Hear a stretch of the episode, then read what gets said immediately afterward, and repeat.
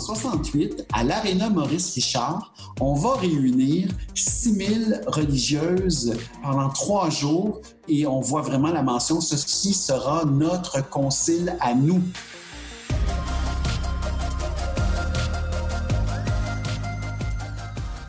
Bonjour et bienvenue à Parésia, votre balado qui prend le temps de penser. Le Concile Vatican II est certainement l'un des événements les plus importants pour l'Église au 20e siècle. Parallèlement à cette rencontre d'évêques réunis au cœur du catholicisme, c'était l'Église entière qui partageait cette expérience universelle. Par l'entremise de journalistes, de théologiens et de différents messages des souverains pontifs destinés à tous les croyants, tous ont pu vivre leur Concile Vatican II. Cela est particulièrement vrai des communautés religieuses, spécialement celles de l'archidiocèse de Montréal, sur lesquelles mon invité a consacré une étude sérieuse et passionnante. Dominique Laperle, bonjour. Bonjour. Dominique Laperle, vous êtes euh, historien, spécialiste du Concile euh, Vatican II et spécifiquement dans les communautés religieuses féminines. Et c'est justement de cette question dont on va pouvoir euh, parler.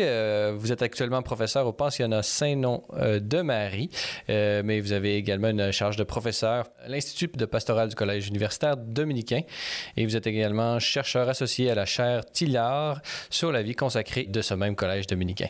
Et nous sommes réunis aujourd'hui pour parler de votre plus récent ouvrage intitulé Faire projet d'un héritage, la réception du Concile Vatican II chez les religieuses de l'archidiocèse de Montréal 1961-1988, publié dans la collection Religion, Culture et Société euh, des presses de l'Université Laval. Alors justement, dans ce livre, vous faites vraiment un portrait, euh, disons, euh, chronologique, puisqu'il y a eu un avant, un pendant et un après Concile Vatican II pour les religieuses mais parlez-nous d'abord, euh, peut-être, avant de rentrer dans notre vif du sujet, j'aurais une question peut-être un peu euh, personnelle pour vous, euh, Dominique Laperle. Qu'est-ce qui vous a intéressé particulièrement dans l'étude du Concile Vatican II et de sa réception par les religieuses de l'archidiocèse de Montréal? D'où vous est venu cet intérêt? Alors, je suis un petit peu tombé dans les religieuses, si je puis dire, un peu par accident mon l'endroit où j'enseigne, le pensionnat du Saint-Long de Marie, euh, était euh, encore jusqu'à tout récemment dirigé par les sœurs des Saint-Noms de Jésus et de Marie. Et dans le cadre de leur euh, du centenaire de l'institution, j'avais j'avais été demandé, on m'avait demandé dans le fond de rédiger une courte histoire de l'école. Ça m'a ouvert les archives des religieuses et par la suite, ben, ça m'a ça m'a tellement frappé comme richesse hein, ces fonds d'archives que j'ai décidé de faire une thèse de doctorat sur la congrégation. Et j'ai travaillé dans le fond euh, trois éléments. J'ai travaillé dans le fond les effets de la Révolution tranquille, euh, du mouvement féministe et du Concile Vatican II euh, sur la congrégation des Sœurs des Saints-Noms de Jésus et de Marie. Et au, au fur et à mesure que j'ai fait mes recherches, je suis tombé aussi sur d'autres matériaux très importants sur les autres congrégations euh, de l'archidiocèse de Montréal. Et je m'étais dit qu'après mon doctorat, euh, j'allais poursuivre ces travaux euh, sur la réception du Concile Vatican II qui m'intéressait particulièrement pour l'étude du Conseil Vatican II, on a besoin de, vraiment faire une chronologie euh, des euh, événements, euh, mais aussi d'une contextualisation, puisque avant même l'annonce du Conseil, il y avait une, vie religieuse des communautés féminines vraiment très nombreuses, avec une vie trépidante et avec beaucoup d'œuvres sociales notamment. Parlez-nous, si vous aviez à nous décrire la vie religieuse féminine dans l'archidiocèse de Montréal, un peu avant et au moment de l'annonce du Concile Vatican II. Dominique Laperle. D'abord, c'est une vie qui est rodée au quart de tour. Ce que je veux dire, c'est que dans le fond, euh, les congrégations religieuses déployées au sein de l'archidiocèse de Montréal, on parle de plus d'une centaine de communautés, étaient actives dans, trois pôles finalement, l'éducation, la santé et le service social. Au moment où nous sommes, c'est-à-dire si on se place entre la Deuxième Guerre mondiale et euh, l'appel au concile, on est au zénith, dans le fond, d'une présence euh, féminine dans le diocèse. Le nombre d'œuvres se compte par centaines. Le recrutement annuel est extraordinaire pour chacune des congrégations. On agrandit les maisons mères, on construit de nouveaux hôpitaux, on donne à la ville de nouvelles écoles. Bref, tout est sur euh, les rails, comme on dirait. Pourtant, euh, les congrégations religieuses dans ces années-là ont aussi conscience euh, d'un glissement un léger glissement qui est perceptible à la fois dans la fréquentation euh, de l'Église, dans le murmure euh, que lentement on laisse euh, aller à travers parfois les portes closes sur le rôle, la place, le triomphalisme de l'Église. On est conscient aussi que de nouvelles idéologies viennent euh, frapper les esprits, notamment euh, les questions euh, du les questions liées au socialisme, les questions sociales. Alors, il y a aussi au sein même de l'Église des groupes qui réclament des transformations. Je pense à tous les mouvements d'action catholique spécialisés avec le fameux voir, juger, agir alors on est conscient vraiment euh, qu'il y a peut-être un coup de barre à donner dans certaines choses. Et ça, euh, les, euh, les, communautés religieuses le savent parce qu'elles reçoivent encore des centaines de demandes pour dans leur postulat, puis dans les noviciats. Mais le, nombre de personnes qui continuent, qui persévèrent, commence à glisser. Alors, il y a un signal qui est là. Et euh, le pape Pie XII, dans les années 50, avait déjà demandé, euh, dans le contexte européen, de moderniser un certain nombre de choses dans les pratiques des congrégations religieuses. Donc, il y avait un mouvement qui était enclenché et ce mouvement va s'accélérer euh, je dirais, avec l'annonce surprise de Jean 23 euh, d'appeler l'ensemble des évêques du monde à participer à un concile écuménique. Un grand concile œcuménique qui vise euh, un aggiornamento, comme on dit en, italien, c'est-à-dire euh, une mise à jour euh, vraiment de, l'Église et de l'ensemble de ses pratiques. Vous l'avez mentionné, cette, cette, annonce sera faite par Jean 23. Elle va être accueillie par l'ensemble de la communauté de l'archidiocèse de Montréal, par les communautés religieuses notamment. dans votre livre, vous parlez d'une enquête préconciliaire qui a été demandée par le cardinal Léger lui-même. Parlez-nous un peu de cette intuition du cardinal Léger. Qu'est-ce qui la motivait? Et peut-être parlez-nous un peu du contenu. Quelles ont été les réponses qui ont, qui ont émané de cette enquête préconciliaire? Euh, Dominique Laperle? Alors, euh, d'abord, sur le plan mondial, c'est une enquête qui est rarissime. Hein, c'est une enquête, dans le fond, euh, qui s'adresse euh, aux communautés religieuses de femmes. On a aussi une enquête similaire qui a été faite auprès du clergé masculin et auprès des laïcs. Euh, avoir une consultation des femmes comme ça, à part l'archidiocèse de Bruxelles-Malines, il n'y en a pas d'autres. Alors, c'est un cas unique. Alors, bien entendu, lorsque les communautés religieuses ont appris la nouvelle euh, du, euh, du concile, elles étaient au même point que tout le monde, c'est-à-dire une grande surprise, puis un état d'attente euh, d'une obéissance, puis on disait, on verra bien. Et lorsque, effectivement, le cardinal Léger euh, fait cette demande spécifique, bien là, on a quelque chose de bien particulier, c'est-à-dire qu'on a un, questionnaire qui va compter dans sa version originale une, une cinquantaine de questions qui sera soumis à l'ensemble des communautés. Alors, ce qu'il faut savoir, c'est qu'on a euh, encore, on a conservé euh, dans les archives euh, de l'Institut de formation théologique de Montréal, on a, on a conservé dans le fond l'ensemble des réponses de 14 communautés religieuses ainsi que de trois instituts séculiers.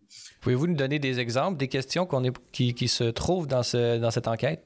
Oui, alors on a, dans le fond, le, questionnaire euh, est, divisé en grandes sections. On a des questions sur euh, la vie de l'Église euh, comme grande organisation qui structure la société. On a des questions sur l'état du monde actuel. On a des questions spécifiquement reliées à la, à, la, Bible, à la théologie, au rôle du clergé. On a des questions aussi par rapport au euh, à l'horaire, aux journées quotidiennes, euh, la messe. On a vraiment, on couvre vraiment beaucoup de choses. Et il faut savoir que les communautés religieuses avaient aussi la liberté de modifier euh, le questionnaire. Alors, on n'a pas beaucoup de cas. On a, en tout cas, à ce jour, on n'a retrouvé que les questionnaires des Sœurs des Saints-Noms de Jésus et de Marie, qui, elles, avaient opté pour une, une variation, si je puis dire, du questionnaire original.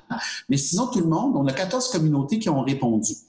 Euh, dans ces réponses, on a deux types de réponses. On a euh, les réponses de représentantes, de porte-parole, c'est-à-dire une religieuse qui va prendre la parole au nom de l'ensemble de ses concerts actifs au sein de l'archidiocèse. souvent une sœur en autorité. Euh, on a par contre un certain nombre, certain nombre d'exemples de communautés religieuses qui vont pratiquer une consultation massive de plusieurs centaines euh, de membres actifs à Montréal. Alors le, meilleur exemple, c'est celui des sœurs de la congrégation de Sainte-Croix.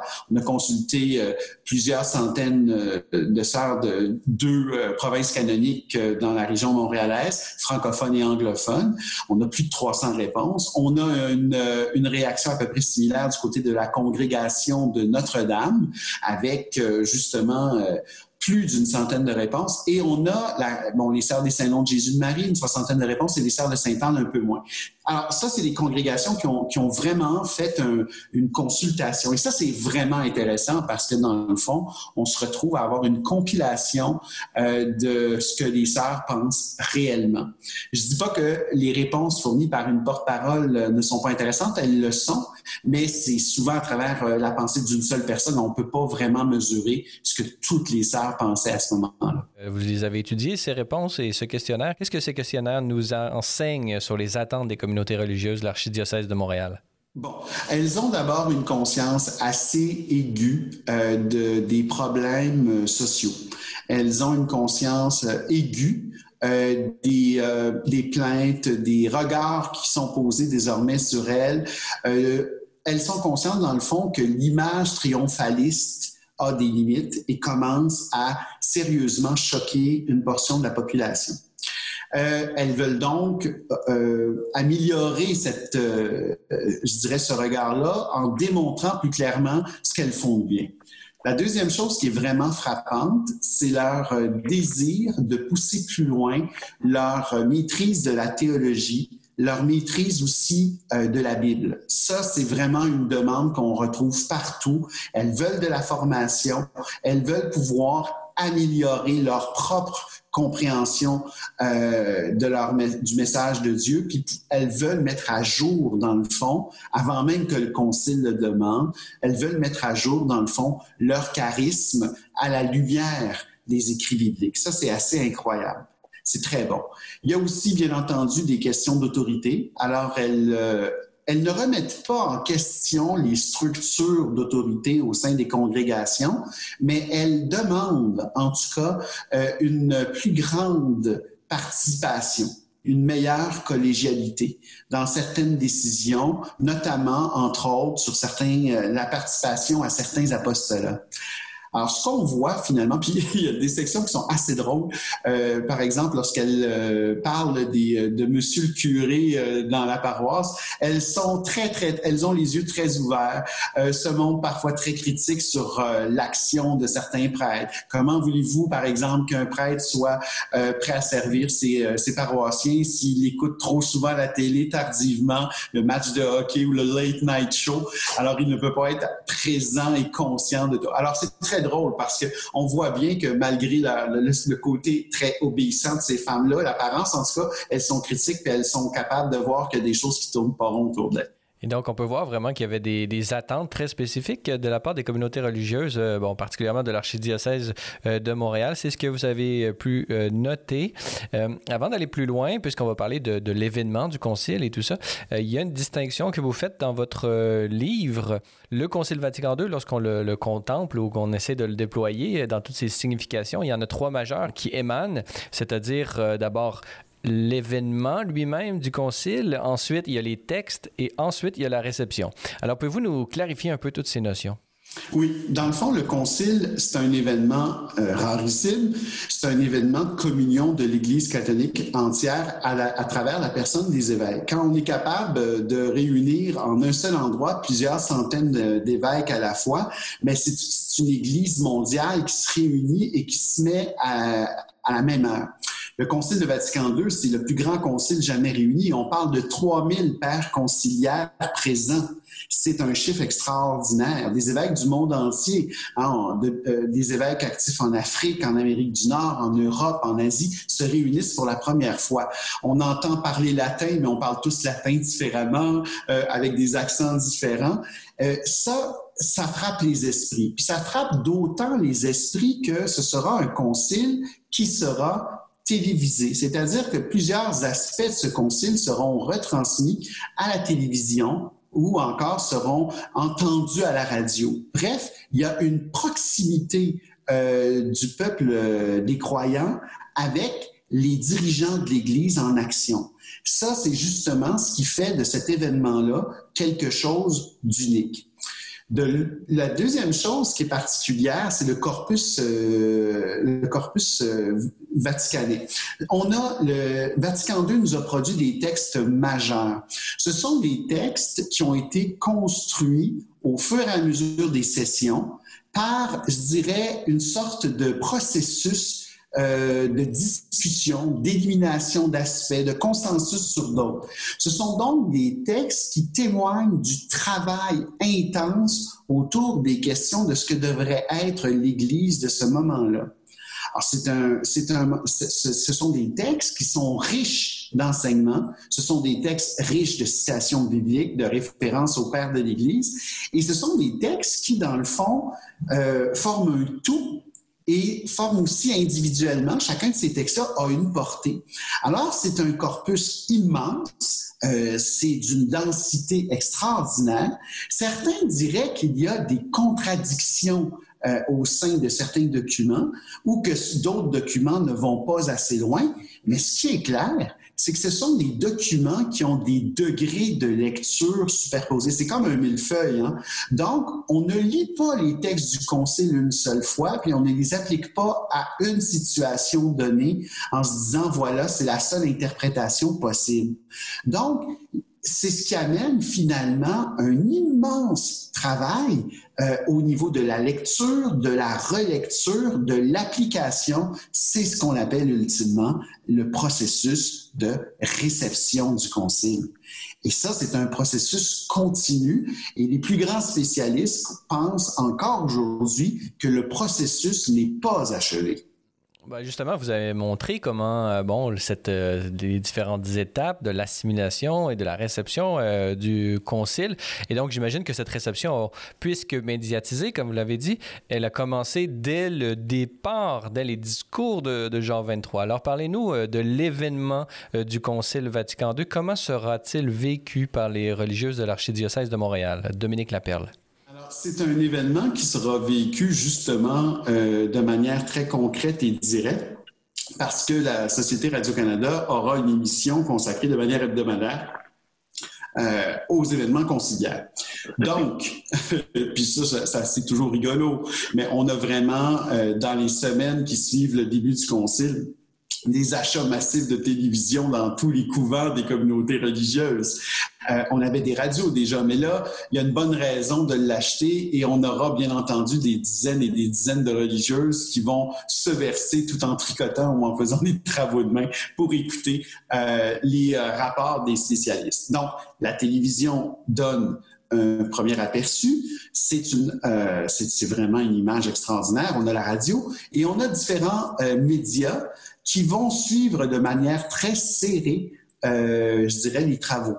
Alors, les quotidiens, les journaux, que ce soit euh, les, grands journaux euh, francophones de toutes les villes, la presse, le Soleil, le Droit, le Devoir, tous ces journaux auront des, euh, des journalistes spécialisés qui seront présents à Rome et qui transmettront sur une base très régulière les textes sur le concile. Alors, tout le monde va lire ces textes-là.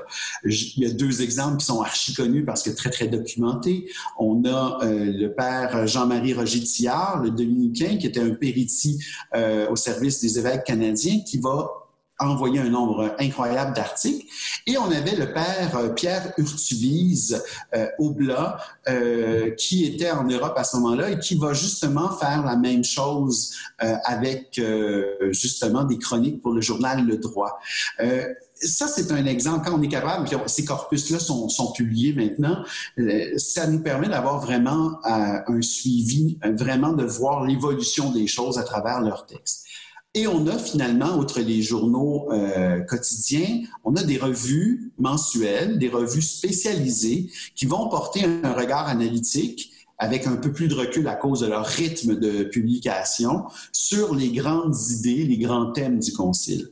Alors, ce sont des revues comme la revue publiée par la Conférence religieuse canadienne, Donum Dei, et on aura aussi cette, euh, cette revue publiée à l'époque par euh, les pères franciscains, euh, qui sera la vie des communautés religieuses.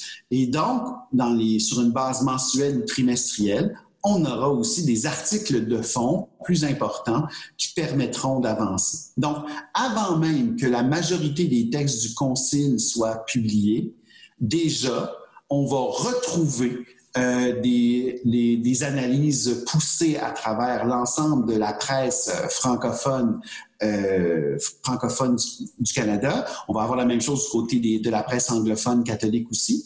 Et euh, ce qui fait que les communautés se mettent finalement plus rapidement qu'on le pense en état de concile. Et je, termine peut-être l'autre truchement très important dont on mentionne jamais l'existence et que je que je présente dans mon livre, ce sont les fameuses lettres euh, circulaires euh, des supérieurs générales. Plus on avance dans le concile, plus on se retrouve d'abord à avoir des messages et des analyses et des indications données par les supérieurs générales entre 1962 et 1965. Par la suite, dans le processus de réception et d'adaptation, on va retrouver, notamment entre la période de 65 et l'adoption des constitutions nouvelles des années 80, un ensemble de mentions et de références au texte euh, de Vatican II. Donc, littéralement, on peut le dire, les religieuses sont vraiment bombardées d'informations et pourront y trouver toute la matière nécessaire, nécessaire pardon, pour ruminer cette richesse-là et l'appliquer à leur vie et à leur constitution. Je ne sais pas si c'est possible, vous qui avez lu euh, beaucoup de ces articles euh, de, journalistes, de théologiens qui, rapportaient euh, l'événement du concile et qui, et qui permettaient de donner des, informations à tous ceux qui ne pouvaient le vivre à la première personne. Dites-nous, quelle était l'atmosphère? Quels sont les sujets qui touchaient particulièrement les journalistes du Québec et du Canada francophone au Concile Vatican II, selon vous? Le thème des, laïcs revient de manière très intense auprès des, des, euh, des journalistes. Clairement, la place qui est faite dans le concile euh, au, au, rôle, au renouvellement du rôle des laïcs est définitivement la transformation la plus importante. Le rôle de tous les baptisés dans le, la grande pérégrination, comme on disait, la pérégrination de l'Église, euh, c'est vraiment le, la, la transformation la plus importante. Or, il ne faut pas oublier que les religieuses, d'un point de vue canonique, sont aussi laïques. Donc, elles se sentent visées par ça directement. Ça, c'est vraiment un thème majeur. Par ricochet, euh, la question euh, du rôle et de la place des femmes va surgir très rapidement aussi euh, dans, les, dans les analyses de journalistes. Notamment, je pense à des textes de Claude Ryan sur ce sujet-là. et on a bien entendu toute la question hein, de euh, de l'adaptation, parce que le Québec, lui, vit une situation unique dans le monde, c'est qu'au même moment du Concile, on a la Révolution tranquille.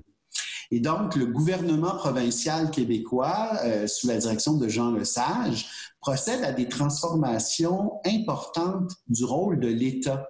Ce qui fait que les, euh, les sphères traditionnelles d'intervention de l'Église, l'éducation, la santé, le service social, se retrouvera désormais récupérées, contrôlées davantage par l'État.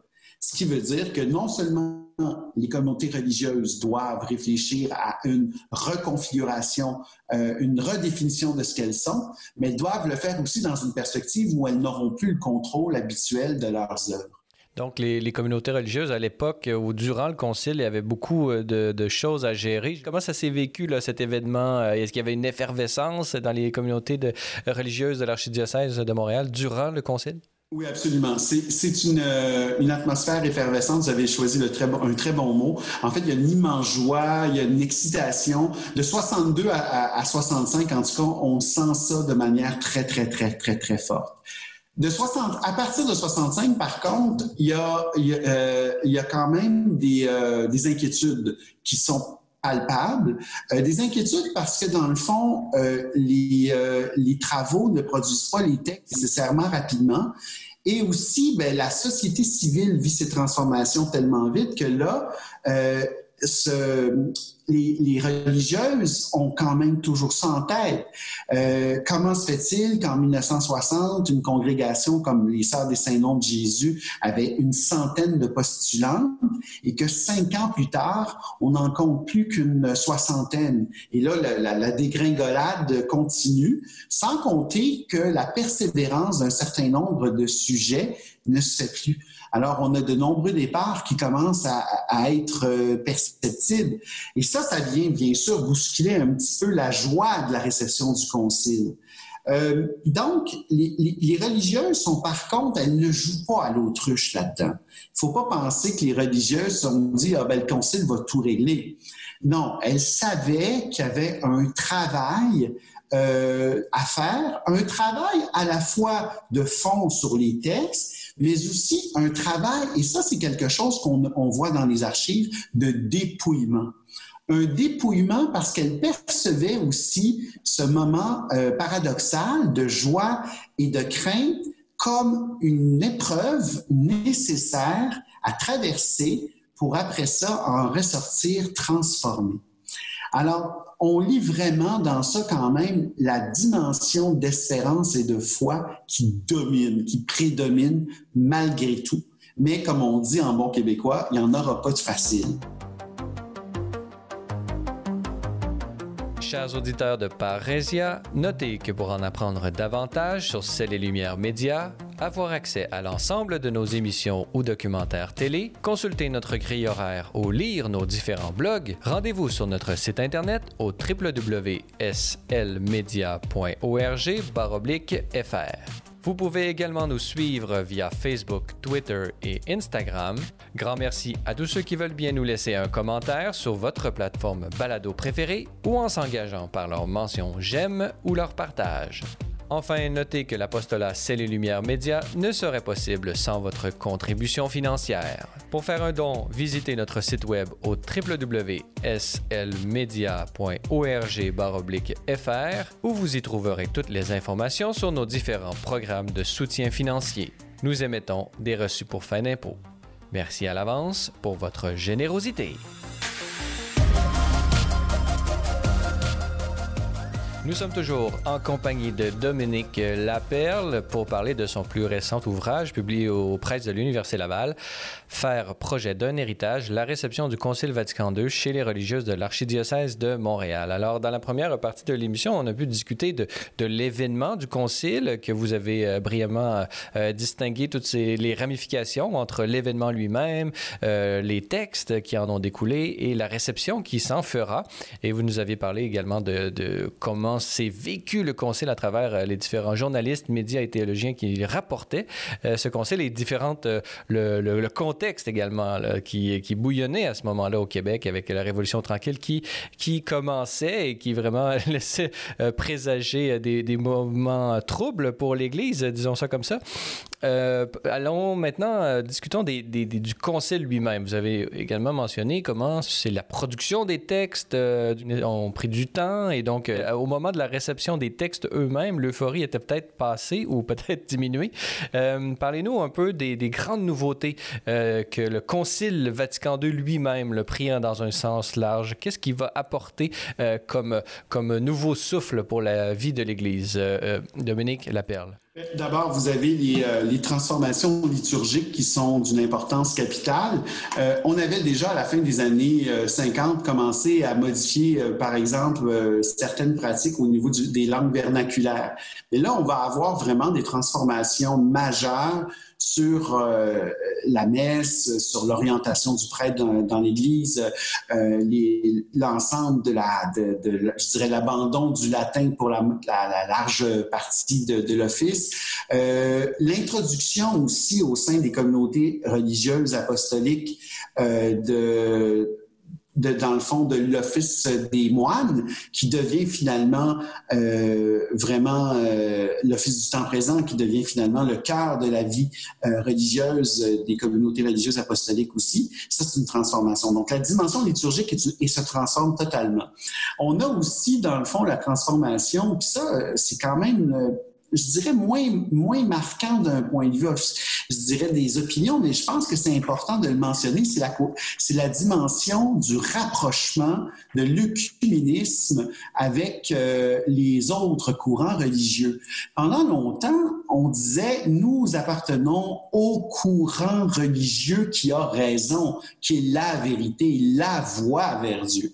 Et là, soudain, on, on reconnaît la valeur religieuse et spirituelle des autres églises protestantes, du judaïsme avec, euh, euh, avec le, le, le, texte Nostre, euh, je excusez mon latin, et, et on a euh, donc un rapprochement avec les, euh, les, autres églises euh, schismatiques qui, est extraordinaire. Donc, ce, rapprochement aussi entre le judaïsme, les autres courants religieux, le, les différentes euh, branches du christianisme, c'est quelque chose d'absolument extraordinaire qui a été apporté par le Concile. Euh, il faut pas oublier, enfin, euh, puis je le disais, euh, toutes les grandes constitutions du Concile qui vont amener les laïcs à être euh, plus important dans le processus décisionnel, à jouer un rôle au sein de l'Église, à se sentir aussi important que les personnes consacrées. Ça aussi, c'est une transformation non négligeable. Et finalement, euh, la collégialité qui est apportée au sein des, euh, de, de l'appareil étatique euh, du pouvoir euh, religieux entre les évêques, la collégialité épiscopale, c'est quelque chose d'extraordinaire. Alors donc, euh, écoutez, c'est beaucoup, beaucoup de transformations importantes dans un laps de quatre ou cinq ans et vous imaginez comment toutes ces transformations-là euh, se font, euh, se feront au cours des décennies suivantes. Les transformations que demandait euh, le Concile de Vatican II, le discernement et les, qui étaient demandées par certains décrets, euh, vont toucher particulièrement euh, la vie des communautés religieuses, comme vous l'avez dit. Mais il y en a un de ces décrets qui lui aurait particulièrement adressé, c'est celui intitulé Perfecte Caritatis. Alors, qu'est-ce qui se trouve dans ce document du Concile Vatican II et quelles étaient, en étaient les grandes lignes, les grandes intuitions et comment cela a touché les communautés religieuses? Particulièrement ici au Québec? Alors, trois mots. Retour aux sources. C'est vraiment, dans le fond, le cœur euh, du, message de Perfecti Caritatis. Euh, il y a plusieurs précisions qui nous viennent aussi après avec le motu proprio Ecclésie Sancté, mais dans le fond, là, on demande aux communautés religieuses de re de recommunier, si je puis dire, avec le charisme de leur fondateur ou de leur fondatrice, de retourner dans le fond, à l'étincelle d'origine et de faire que cette étincelle-là puisse réallumer, un nouveau feu dans les années 60 et 70. C'est, c'est, ça, c'est un retour aux sources fondamentales. Alors, vous imaginez, pour des congrégations religieuses qui ont des personnalités fortes, je pense à la congrégation de Notre-Dame avec Marguerite Bourgeois. Je pense à, aux Sœurs Grises avec Marguerite Thiouville un, ça, ça, va être un véritable plaisir, je le dis même pour les communautés religieuses, que de retrouver des textes écrits par leur fondatrice, euh, les, euh, les ruminer, puis en faire un petit peu les grands axes de, leur, de leurs approches. Mais qu'est-ce qu'on fait quand notre congrégation est née euh, d'un d'un projet d'un curé dans un village pour avoir des, des, enseignantes tout simplement, puis qui a pris, dans le fond, il a, copié les constitutions d'un autre, autre, groupe existant, il a réuni quelques dames célibataires, puis il n'y a pas eu vraiment un exercice spirituel derrière tout ça. Alors là, pour ces congrégations, ça devient un peu plus dramatique parce qu'on doit, euh, on doit faire sens. Alors ça, ça, ça va donner, euh, ça va donner, ça va créer des crises au sein de certaines congrégations religieuses. Puis d'autres congrégations religieuses ont vu leur fond, figure fondatrice être mise de côté. Euh, je pense à Esther Blondin pour les Sœurs de Sainte-Anne. Euh, alors, qu'est-ce qu'on fait avec des, des, situations où finalement euh, certains évêques se sont montrés très durs à l'égard des figures fondatrices? Alors, il y a tout un travail de, de relecture, d'interprétation, de méditation qui va être fait autour de ça. Euh, ce que je vois dans le fond dans ça, c'est une c'est une opportunité, dans le fond, de faire table rase euh, de bien des éléments qui se sont ajoutés avec le temps, qui sont, je, je pourrais qualifier de folkloriques, qui ont été ajoutés avec le temps, qui ont été imaginés, pensés, on se dit, ah, elle devait dire ça. Là, il y a vraiment finalement une plongée vertigineuse euh, dans, euh, dans l'étincelle euh, mystique de certaines personnes et dans la Bible et dans les textes du Concile pour arriver à reconstituer un message qui fera à nouveau plein de sens pour l'avenir de ces congrégations religieuses. Et donc, euh, bon, c'est les principes, ce qui était demandé euh, aux communautés religieuses, c'est vraiment un, travail d'identité, pourrions-nous dire. Euh, comment comment cela va se vivre là, une fois que j'imagine que les communautés ont reçu le décret, bon, il y en avait entendu parler par les journalistes lors du concile lui-même, et donc ils se réunissent bon, les communautés, chacun de, leur côté, font un travail de, première réception. Parlez-nous des différentes euh, étapes euh, et la chronologie de la réception euh, du Concile Vatican II par les religieuses de l'archidiocèse de Montréal.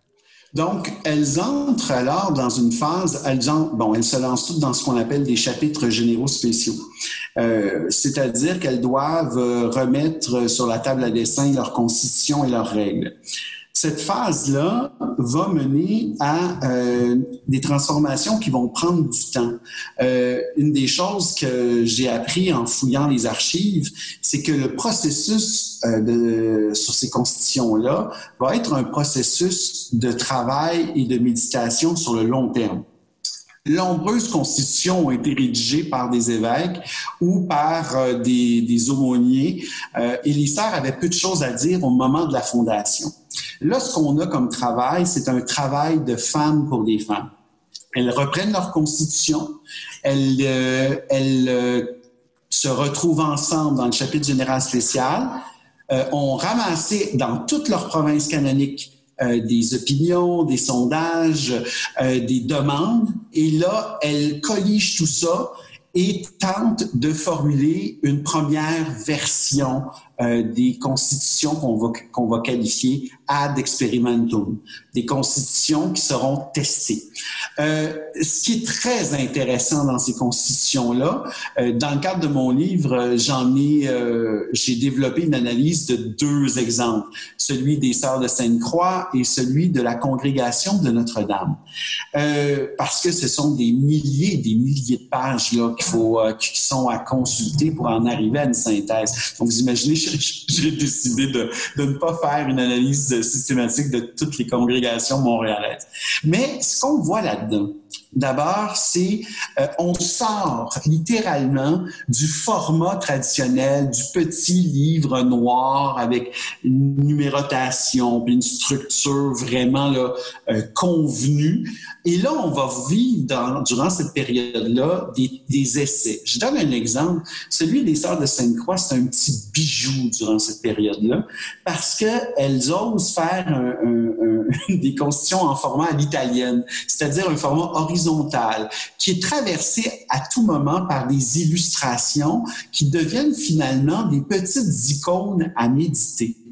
On a une, un nombre incroyable de citations bibliques qui parsèment les constitutions et de citations en provenance des textes du Concile.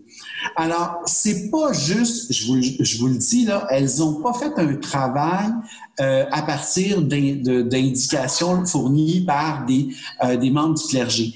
Ce sont des équipes de religieuses qui ont lu euh, et vraiment travaillé ces textes-là pour associer les bons passages aux sections qui concernent leur dimension de vie. Et ça, c'est extraordinaire parce que euh, on compare les textes de ces euh, constitutions-là et on n'a pas les mêmes réponses d'une congrégation à l'autre. On n'utilise pas les mêmes passages Il y a des choses qui sont communes, là. Mais ce que je veux dire, c'est qu'il y a vraiment une personnalité des congrégations religieuses euh, pour, pour chacune des constitutions. Je ne l'ai pas fait pour mon dernier livre, mais dans mon livre précédent, qui venait de ma thèse de doctorat, j'avais fait l'analyse des constitutions des sœurs des saints noms de Jésus et de Marie. Donc, finalement, là, je suis actuellement capable d'avoir en tête euh, à peu près trois, trois à cinq constitutions de congrégations religieuses entre les années 60 et 80. Je peux vous dire vraiment qu'il a aucune congrégation qui a bâclé le travail. Il y a vraiment un souci de, de, donner une profondeur spirituelle, une profondeur biblique à des textes qui, au départ, étaient pas mal des petites règles de vie, comme quoi faire, quoi pas faire. Alors, ce sont des, je le répète, c'est le mot que j'emploie, ce sont des bijoux euh, durant ces années-là, ces textes. Toutefois, le problème, c'est qu'avec le temps, euh, on l'a vu avec le Concile, puis ça, va revenir avec. je vais faire un lien avec ce que vous m'aviez demandé. Au sein même de l'Église, il y a des courants qui s'opposent par rapport à l'héritage de Vatican II. Il y a un courant un peu plus conservateur euh, qui va hésiter à embrasser toutes les transformations demandées. Il y a un courant novateur qui, lui, va, va vouloir tout changer. Il y a aussi un courant euh, qui va être euh, complètement en rupture. C'est le fameux courant des lefébristes qui, lui, euh, va carrément prôner un retour à, la messe en latin, puis va, va nier, dans le fond, la portée de ce concile-là. au sein des congrégations de femmes de Montréal, j'ai pas vu de rupture de ce genre-là. J'ai vu des, écarts de vision, mais j'ai pas vu de, rupture à ce point tragique. Par contre, c'est sûr que je dis ça, qu'il y a des sœurs qui partaient à ce moment-là, donc ça veut dire qu'elles étaient plus d'accord avec euh, ce qui se faisait. Mais on sent pas des guerres intestines aussi fortes qu'au sein de, de peut-être certains instituts masculins ou au sein de l'Église dans son sens plus large. Est-ce que ces deux courants que vous avez nommés, là, conservateurs et, et novateurs, à l'exception de ceux qui sont en rupture, mais euh, dans est-ce qu'il y a des congrégations qui sont été, que vous catégoriseriez davantage comme conservatrices et d'autres qui, qui ont été plus novatrices? Bien, il, y a, il, y a, effectivement des congrégations qui vont qui vont euh, tenter de de, de pas euh, de pas euh, aller d'un côté trop novateur. En fait, ce qu'on sent, c'est que ça, ça dépend en fait. ce qu'on sent, c'est qu'il y a des généralats donc, euh, au moment où euh, les premières supérieures générales font le concile, ben, souvent, au bout de, de, cinq ans, elles sont, elles sont changées. Puis souvent, les, les, les supérieures générales qui vont hériter euh, de, la, de, la, congrégation à la toute fin des années 60 ou au tout début des années 70, elles vivent là, le, le, le mouvement, le tsunami des départs. Fait qu'eux autres, elles ont souvent tendance à se, à se rebiffer parce qu'elles ont peur de tout perdre. Elles ont. Alors, on voit certains généraux-là euh, mettre une pédale sur euh, la pédale de frein là, par rapport aux transformations. Puis ça, ça, on, le sent. Puis en même temps, au sein de l'Église, on va sentir aussi cette crainte. Et c'est pour ça que euh, les premières constitutions ad experimentum, aucune ne sera acceptée directement par, par Rome. On va les remettre euh, sur la table à dessin en 72, 73, pour finalement voir une troisième étape de, travail ou une quatrième qui va mener à l'adoption des, des finales entre souvent 1980 et 1985. Mais là, entre-temps, l'Église a eu un, mouvement plus de, de, retour et de contrôle un peu plus fort. Et donc, on voit d'ailleurs dans les constitutions finales une emprise romaine un peu plus forte et le petit côté euh, très personnel, très féminin que j'avais remarqué dans, dans les constitutions ad, ad, experimentum de la fin des années 60 va finalement être un petit peu biffé au profit d'une de formules souvent plus, euh, euh, je dirais, euh, anonyme, hein, moins personnel pour chacune des congrégations. Mais ceci étant dit, il y a les, charismes, euh, les figures fondatrices se, retrouvent comme jamais auparavant au sein de ces documents-là. Et ça, ça demeure un gain appréciable, peu importe la congrégation. Euh, ça, ça fait l'unanimité. Euh, mais donc, sans, j'ai pas répondu directement à votre question concernant s'il y a des, des au Québec, on n'a pas vu de congrégation euh, carrément euh, euh, refusé Vatican II.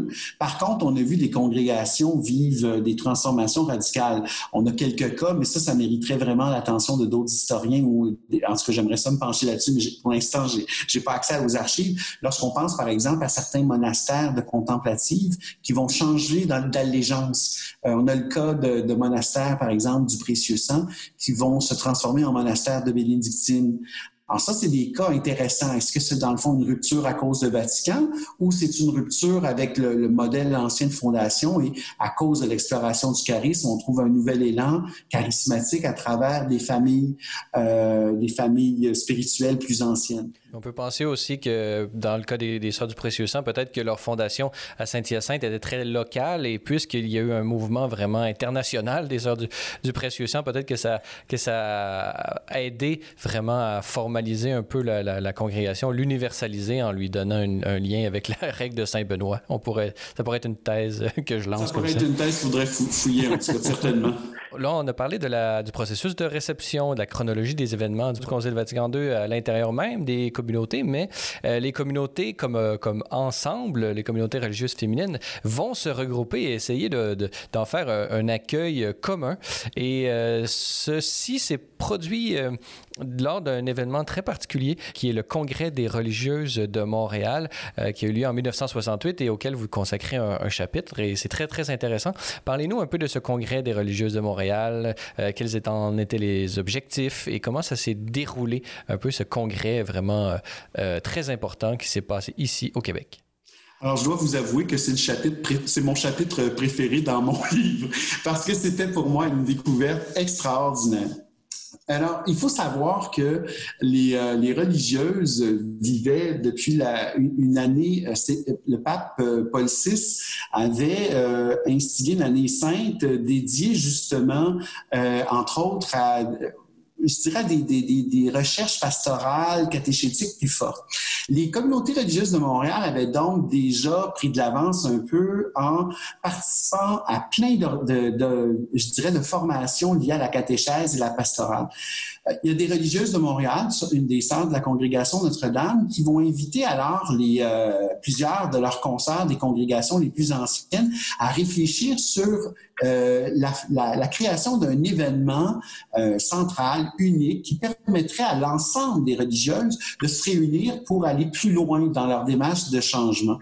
C'est ce qui va se faire. Donc, euh, euh en 68, à l'Arena Maurice Richard, on va réunir 6000 religieuses euh, en, pendant trois jours pour justement euh, faire euh, un peu l'état des lieux de leurs avancées, se questionner sur le monde et continuer à réfléchir sur les transformations à apporter dans leurs actions. Ce, cet événement de l'Arena Maurice Richard, ce congrès des religieuses dans la cité, il est absolument unique dans le monde entier. C'est la seule, c'est le seul endroit au monde où on a fait une rencontre comme celle-là. Euh, dans les archives de Sœur Cousineau, une sœur de Sainte-Croix qui, euh, qui était l'une des responsables de l'organisation, on retrouve des, des mentions extraordinaires euh, dans les lettres des sœurs et tout ça, dans les, et on voit vraiment la mention, ceci sera notre concile à nous. Alors donc, les, religieuses avaient conscience de créer quelque chose comme un mouvement. Euh, elles se sont permis euh, de, recevoir euh, des laïcs, hommes et femmes, d'entendre ce qu'elles avaient et, ils avaient à dire. Elles ont elles-mêmes participé à des, à des tables rondes, toutes sortes de choses. Et c'est vraiment un événement qui nous permet de voir euh, d'avoir un état des lieux.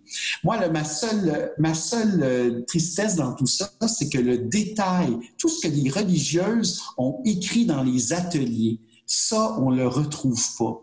C'est-à-dire que les milliers de pages que les, sœurs participantes ont écrites, pour le moment, on ne voit pas où est-ce que ça a été déposé. Ce n'est pas à l'archidiocèse de Montréal. J'ai fouillé les fonds de toutes les grandes congrégations religieuses euh, qui existent pour essayer de retrouver les, traces de ça. On a des dossiers dans les euh, des dossiers personnels des religieuses organisatrices. On a des traces de plein de choses, mais on n'a pas le mot à mot, le verbatim de, de tous les petits ateliers, donc les réactions action des sœurs. Ce qu'on a, ce qui nous reste, dans le fond, c'est un livre qui a été publié, qui fait un petit peu le bilan de l'ensemble des communications et qui nous donne aussi un certain nombre de postures. Ça, c'est intéressant. Mais ne serait-ce qu'avec toutes les traces qui nous restent, on est capable de voir que les religieuses de Montréal, euh, malgré la situation particulière des années 60 avec la Révolution tranquille, malgré les départs, le noyau dur de celles qui, qui continuaient à croire en leur œuvre et à persévérer dans le sens de leur vocation, croyaient dur comme fer qu'elles allaient continuer à faire sens au sein de la société montréalaise. Parlez-nous un peu de comment vous interprétez euh, cette concomitance entre euh, le Concile Vatican II d'une part et la Révolution tranquille de l'autre. Comment est-ce que j'imagine que c'est un peu la question de l'œuf ou la poule dans cette réinterprétation des constitutions et dans cette réception du Concile Vatican II, l'un et l'autre, et le Concile Vatican II, ses textes, l'événement dont on a parlé, mais également euh, ce qui se passait dans la société civile. Les deux ont dû avoir des conséquences dans l'interprétation et dans la réception du Concile Vatican II. est-ce que c'est possible de les distinguer vraiment ou est-ce qu'il s'est un peu mêlé? Comment est-ce qu'on arrive à vraiment faire euh, le distinguo entre ce qui est dans les modifications qui ont été faites auprès des, congrégations, ce qui vient de la Révolution tranquille et ce qui vient du Concile Vatican II? Euh, Dominique Laperle? Alors, la Révolution tranquille, bien sûr, au Québec, c'est particulier, mais il faut savoir que depuis la fin de la Deuxième Guerre mondiale, la plupart des pays de la sphère occidentale commençaient à vivre des, des, euh, transformations, des, des changements au sein de leur société l'arrivée massive, le baby boom, c'est pas c'est pas nécessairement un truc juste au Québec. C'est l'Occident qui vient un baby boom. Alors, il y a une génération nouvelle qui arrive et qui revendique des transformations. Ça, c'est mondial. Euh, alors, il, faut ce qui est particulier ou propre au Québec, c'est l'ampleur du mouvement de changement et la, la vitesse du mouvement de changement. Donc ça, c'est extérieur au concile. Mais dans le fond, les éléments qui sont discutés sont, c'est quelque chose d'universel, en tout cas d'occidental, sur le plan occidental, en tout cas, on le retrouve partout. Et euh, l'Église du Québec va juste devoir euh, faire face à un tsunami plus rapide qu'ailleurs dans le monde. C'est ça, dans le fond, l'élément qui, est, le plus complexe. Ce qu'il faut pas oublier, dans le fond, c'est puis le coup d'œil qu'on a souvent sur le Québec, c'est lié à notre perception des, euh, des années euh, de Maurice Duplessis en la Grande Noirceur, mais c'est pas si noir que ça. Et il y a un historien ontarien, franco-ontarien, qui avait écrit les racines, les racines catholiques euh, de la Révolution tranquille. Michael Govreau. Michael Govreau, exactement. Puis, puis ça, ça, là, ça, nous, ça nous rappelle que dans le fond, il y avait plein d'événements, il y avait plein d'éléments, il y avait plein de tremblements qui venaient de l'Église elle-même québécoise. Fait c'est sûr qu'il y avait une, une portion de l'Église qui était conservatrice et triomphaliste, mais on peut pas, on peut pas parler de l'Église québécoise uniquement avec un, avec l'image d'un groupe monolithique. c'est peut-être ça que j'essaie de montrer avec mon livre, c'est que l'Église, elle comprend ces femmes consacrées qui, elles aussi, font un travail du tonnerre pour apporter justement leur petite contribution à l'évolution de cette société, mais à la lumière du, message, euh, euh, du message du Christ auquel elles adhèrent à 100 C'est ça, dans le fond, l'élément. En terminant, euh, Dominique Laperle, vous qui êtes historien et donc avez pour métier, entre guillemets, de, de, de nous représenter l'histoire afin qu'elle fasse sens pour nous aujourd'hui, dites-nous comment cette période et comment cette, cette réception du Concile Vatican II dans les communautés religieuses religieuse au Québec. Comment peut-elle nous inspirer, nous qui vivons en 2021? Elle peut nous apprendre, dans le fond, que euh, la, patience est une vertu parce que les femmes consacrées, euh, se sont mis en état de concile à partir de l'annonce 1959 et elles ont euh, complété leur, leur euh, constitution officielle dans les années 80. On parle donc d'un processus de plus de 25 ans dans, plusieurs cas. Ça veut dire qu'il faut faire attention quand on réfléchit trop à court terme. Et c'est pour ça que c'est important de, penser que la, chronologie de la réception ne se termine pas avec ça. Je veux, dans le fond, que les gens comprennent que même si un certain genre de communauté religieuse, même si la présence religieuse tend à euh, s'amenuiser, voire disparaître dans certains cas, elle ne veut pas dire que le message ne continue pas à percoler doucement et ne produira pas de nouveaux fruits parce que ces, ces étincelles-là, c'est comme les braises qui sont en dessous du feu. On ne sait jamais quand tout ça va se réallumer. Et euh, nous euh, qui sommes plus de 50 ans après le Concile Vatican II, ça peut être aussi une belle occasion de le relire et, de, et vraiment d'essayer d'en retirer toutes les énergies euh, possibles pour continuer cette mission qui est la nôtre dans l'Église. Dominique Laperle, je rappelle à nos auditeurs que vous êtes euh, historien, spécialiste euh, de cette période et de la réception du Concile Vatican II, particulièrement également par les religieuses de l'archidiocèse de Montréal, dont on a vu parler aujourd'hui. Vous êtes professeur au pensionnat euh, Saint-Nom de Marie. Vous enseignez également au Collège universitaire dominicain. Vous êtes chercheur associé à la chaire Tillard sur la vie consacré. Dominique Lapierre, vous êtes également l'auteur de plusieurs ouvrages. Je note en particulier en 2015, vous avez publié Entre Concile et Révolution tranquille, publié aux éditions Mediapol, et plus récemment, ce livre dont on a pu discuter ensemble aujourd'hui, Faire projet d'un héritage, la réception du Concile Vatican II chez les religieuses de l'archidiocèse de Montréal, 1961-1988, publié aux presses de l'Université Laval dans la collection Religion, Culture et Société. Alors Dominique, la Perle, merci beaucoup d'avoir été avec nous. Merci pour votre intérêt et merci à, toutes, euh, à tous vos auditeurs pour euh, leur intérêt aussi. Voilà, c'est tout pour notre balado de cette semaine. N'hésitez pas à communiquer avec nous via Facebook ou Twitter si vous avez des questions ou commentaires concernant nos thèmes ou nos invités. C'est toujours un plaisir de vous lire et d'entendre vos réactions. La semaine prochaine à l'émission, je recevrai ma collègue Marie-Astrid Duban pour parler de sa passion pour l'Église, le Christ et les médias. Parésia, une production Celle et Lumière Média. Je suis Francis Denis et n'oubliez pas que la parésia de la foi doit correspondre l'audace de la raison. Allez, bonne semaine.